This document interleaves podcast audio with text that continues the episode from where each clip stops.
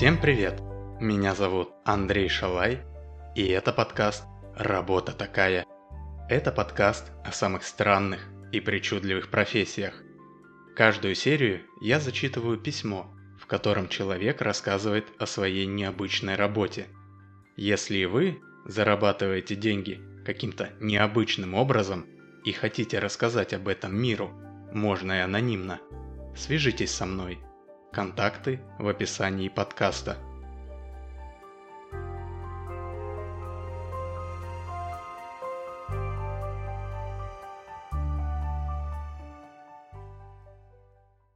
Сегодня я буду читать письмо Олега. Он прошел путь от социальных экспериментов до работы на Netflix, профессионально раздражая людей. Чем конкретно он занимается? Пусть он сам об этом расскажет. Итак, слово Олегу. Приветствую, Андрей. Здравствуйте, уважаемые слушатели подкаста «Работа такая». Меня зовут Олег, и я профессиональный раздражитель. Ну и как полагается раздражителю, конечно же я из Москвы. Я профессионально раздражаю или даже иногда злю людей. И нет, я не депутат и не гаишник. Я злю людей осознанно и целенаправленно, решая определенную задачу. А задачи эти могут быть самыми разными. Мой первый заказ на раздражение людей я получил еще будучи студентом. Одному моему приятелю с факультета психологии в рамках социального эксперимента нужно было злить людей. Их группа изучала влияние злости и раздражения на поведение и образ мышления. Разумеется, унижать или бить подопытных было нельзя, а фантазии, чтобы разозлить людей без этого, у моего приятеля не хватало, и он попросил совета у меня. Я предложил давать подопытным играть на компьютере в Тетрис и обещать им заплатить 500 рублей если они наберут определенное количество очков в течение 10 минут. Количество очков должно было быть небольшое, чтобы выиграть деньги было очень просто. Ну и на девятой минуте, когда победа близка, нужно было просто отключать электричество, мол, пробки вырубило. Люди вводились в нужное состояние. Проще говоря, злились из-за упущенной победы и их надо было просто попросить заполнить анкету с вопросами, пока решаются технические проблемы. Потом подопытные, конечно, играли еще раз и якобы выигрывали деньги, но цель была уже достигнута. У нас были анкеты, заполненные очень злыми людьми, которые можно было сравнить с анкетами контрольной группы, то есть с людьми, которые в игру не играли. Разница в ответах была очень заметной. Например, на вопрос «Каким животным бы вы хотели быть?» разозленные называли в основном хищников. Волк, акула, тигр. В контрольной группе хищники занимали лишь 20%. Также мы выяснили, что раздраженный человек с большей вероятностью потратит время для регистрации на сайте, чтобы оставить негативный отзыв. 70% против 30%. Так я стал профессиональным раздражителем. Чего мы потом только не делали. Заставляли подопытных сидеть в интернете с медленной скоростью и постоянными вылетами. Давали за бессмысленные задания меньше премиальных, чем было указано в объявлении. Подстраивали искусственные очереди, которые никуда не двигались. Провоцировали всевозможные споры и много других интересных штук. Сейчас, как профессионал с многолетним опытом, я могу с уверенностью сказать, что источников злобы всего три – несправедливость, медлительность окружающих и, самое интересное, иное восприятие мира, например, другое мнение по какому-то вопросу или простое непонимание. Как мы выяснили экспериментальным путем, у злобы на человека, не способного понять очевидную нам вещь, та же природа, что и у злобы в политических спорах в Твиттере. Нас одинаково бесит в сотый раз объяснять коллеге, как пользоваться принтером и когда в интернете кто-то не прав. Кстати, сейчас тот приятель с факультета психологии продолжает изучать эту тему уже в Берлинском университете и иногда зовет меня на сложные проекты. Недавно мы в рамках эксперимента смогли вывести злобу одновременно из трех источников. Для этого мы объявили набор на социальный эксперимент с премией в 100 евро. Но для того, чтобы на него записаться, человеку нужно было пройти электронную очередь. На самом деле, эта электронная очередь и была экспериментом. Человек садился в комнате ожидания, в которой, помимо всего прочего, очень плохо работал интернет. Мы раздавали Wi-Fi, но он был еще медленнее.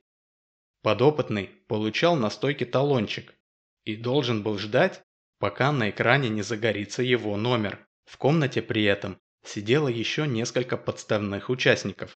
Так вот, подопытный сначала полтора часа ждал, а потом, когда вроде бы по порядку должен был загореться его номер, загорался номер, следующий после него.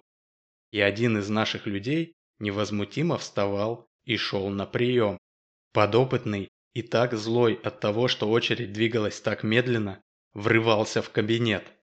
А там наш сотрудник спокойно ему говорил, что его номер загорался, но никто не пришел, и поэтому он вызвал следующего.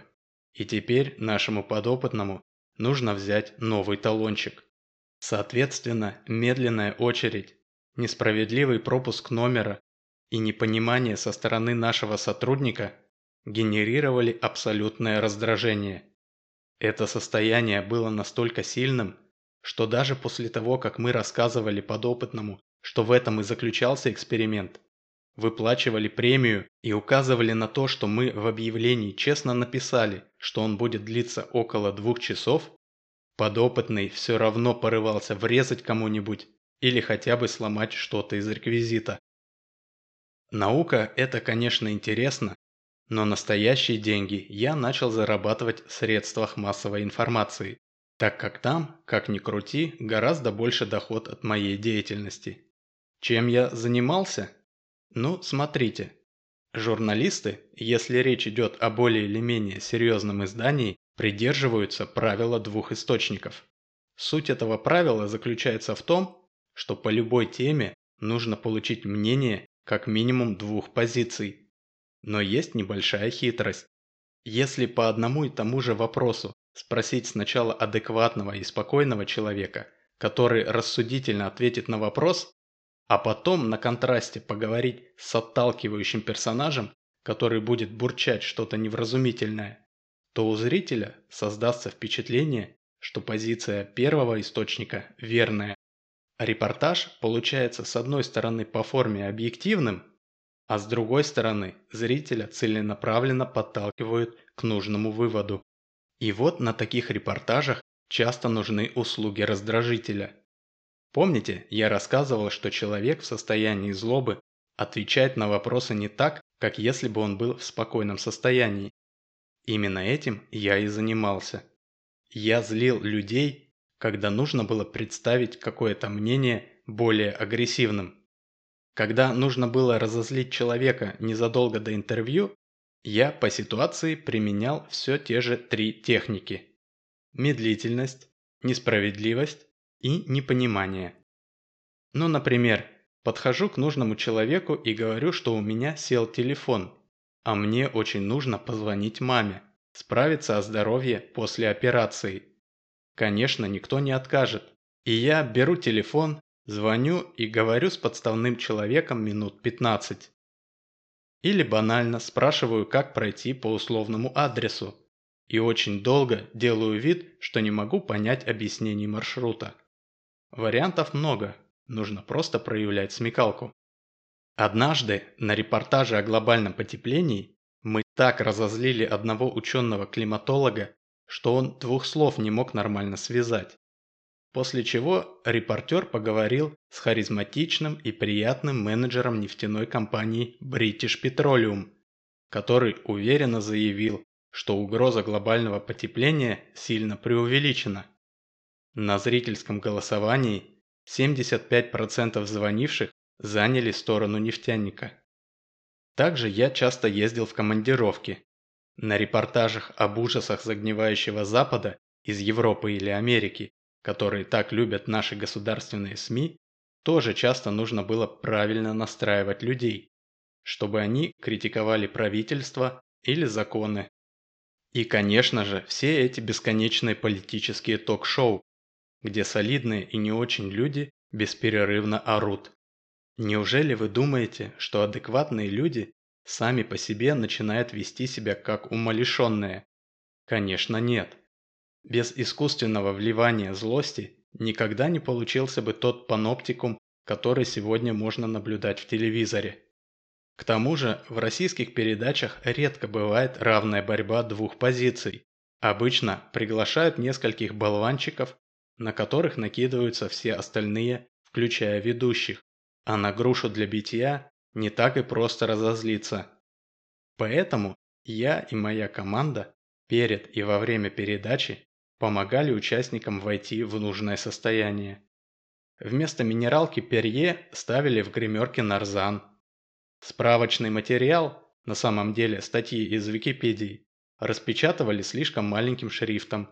Ну или если кто-то из гостей рассказывал анекдот, мои люди не смеялись, а просили его объяснить. К счастью, все это в прошлом. Злить людей с целью манипуляции общественным сознанием стало тяготить. Сначала я думал, что смогу абстрагироваться от этого. Все-таки я выполнял служебную функцию и не был ответственен за содержание продукта, только за форму. Я просто злил и раздражал людей. Но даже в такой роли я чувствовал себя соучастником. Из этих соображений я решил перестать работать на российские СМИ. Благо мне, как профессиональному раздражителю, было нетрудно найти новую работу. Сейчас я живу и работаю в США, и поэтому могу не беспокоиться о том, что те, кого я злю и раздражаю, узнают о том, что я делаю это специально, да еще и за деньги. А работаю я в рекламе, шоу-бизнесе и пиаре. Часто можно услышать фразу «художник должен быть голодным», а вот дизайнеру часто нужно быть злым.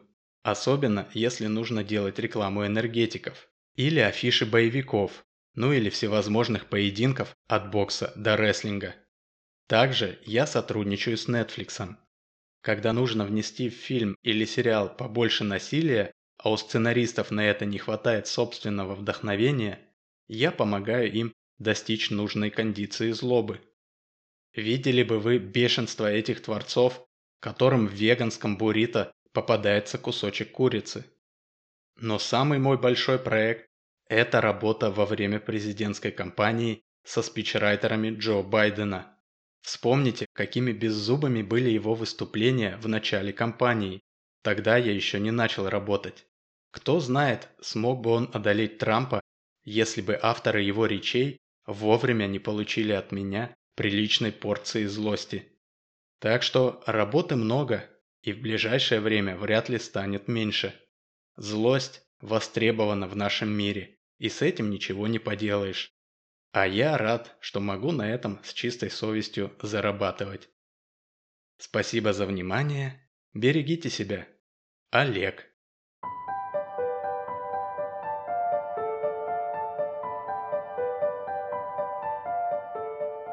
Очень крутой рассказ, Олег. Большое спасибо. Надеюсь, что если есть профессиональные раздражители, то есть и профессиональные задабриватели или успокоители, и кто-нибудь из них пришлет мне письмо со своим рассказом. Ну а вы, дорогие слушатели, подписывайтесь на подкаст «Работа такая». Ставьте лайки, комментируйте и рассказывайте о подкасте друзьям. Подкаст есть на всех платформах на Google подкастах, на Яндекс Музыке, на Кастбоксе и на Apple подкастах, везде, где можно слушать подкасты. Ну а на этом все. Пока и до связи.